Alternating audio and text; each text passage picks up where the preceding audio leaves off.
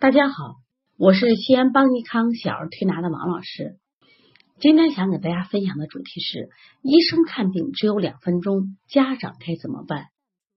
孩子生病了，心急如焚，但匆匆赶往医院，面对的却往往是医院儿科患多医少的排队四小时、看病两分钟的尴尬局面。目前的儿科大夫经常是一小时接诊三十人。面对儿科大夫超负荷的工作状态，家长担心的是，如此火急火燎的接诊时间是否会影响病情的诊断？大家都知道，儿科呢俗称牙科，患儿不会叙述病情，只能靠家长的叙述和医生的经验来判断孩子的病情。而家长一旦描述的不准确，就很容易对医生的判断造成误解。这就对儿科医生的基本功和应急处理能力要求更高。儿科医生往往需要更细致的病情观察、更全面的病史追问、更缜密的临床思维，甚至要花更多的时间解释病情、取得家属支持。可是，在现有的这样超负荷的工作环境和工作压力下，怎能保证医生细致入微的问诊？怎能保证？有效对症的优良治疗，这样的接诊速度，谁又能保证孩子不被过度治疗？家长埋怨看病难，埋怨看病贵，埋怨医生服务态度差，但这一切又是谁造成的？何尝没有我们家长的功劳呢？孩子生病了，家长焦虑的求医心态，还有对疾病恐惧心态。小感冒、小咳嗽都要去医院，而且去了医院，因为自己连最起码的医学常识都没有，描述不清，甚至为了让医生重视，还会夸大孩子的病情。我得举一个我们临床中的例子，是我们晨晨，晨晨呢下午发烧，在我们当地的医院打针，打完针回家的路上，孩子又烧起来了，爷爷就很着急。这不能让孩子发烧呀，一定要退烧。他们再一次又返回医院，要求第二次打针。医院说肯定不行啊，因为你七点打到九点钟，刚打两个小时，不可能再打了。爷爷说那不行，你今晚不给打针啊，我觉都睡不了。后来大夫说那好吧，那你签字，孩子给孩子打了激素，抗生素用上了，激素用上了，孩子的烧快速退了。这就是好医生，这就是好医院。这就是我们家长现在对疾病的判断标准。难道家长都忘了这样一句话吗？病来如山倒，病去如抽丝吗？你难道不知道滥用抗生素和滥用激素对你孩子的身体、未来的身体带来多大的伤害吗？其实想想啊，就是在过去缺医少药的年代，包括我们上一代，哪一个家长还不会几招治病的土方？刮个痧呀，揪个痧呀，啊，拔个火罐呀。可是我们现在的家长学历是越来越高了，生活的能力却越来越差了。孩子一有病，完全靠医生，完全靠药物，小病大看，从不相信你自己有能力让我们的孩子不生病或少生病，从来不相信我们的孩子通过自己的自律。自愈力能对付这些细菌和病毒。其实这种小病大看是对医疗资源的一种浪费。我们临床中发现，百分之八十九十的儿科疾病都是内有伤食积滞、外感风寒引起的，都是家长过度喂养、过度关注造成的。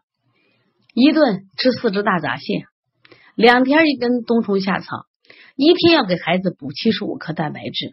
早上二十五克的鱼，中午二十五克的虾，下午二十五克的牛肉，还要拿秤来称，这都是我们临床中真实的案例。真的是给孩子吃，恨不得吃尽天下的山珍海味，你也不晓得孩子能消化得了、分解得了吗？说现在好多小孩的疾病啊，现代病、多动症、抽动症、腺样体肥大、扁桃体肿大、反复的感冒、咳嗽、发烧和。呃，反复的发烧和感冒都是跟过度喂养有关。有时间一个开塞露就解决了吗？一个普通的清天河水这样一个推拿穴位都可以解决的发烧，我们偏要吃药。甚至还有一些家长是一边吃抗生素一边吃药，一边喝中药一边吃巧克力，因为孩子嫌药苦呀。那你难道不知道病人不忌口，累断医医生的手，这最起码的常识吗？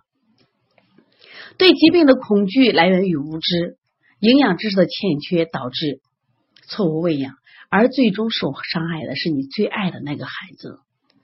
爱孩子是家长的天性，害孩子是家长的本能。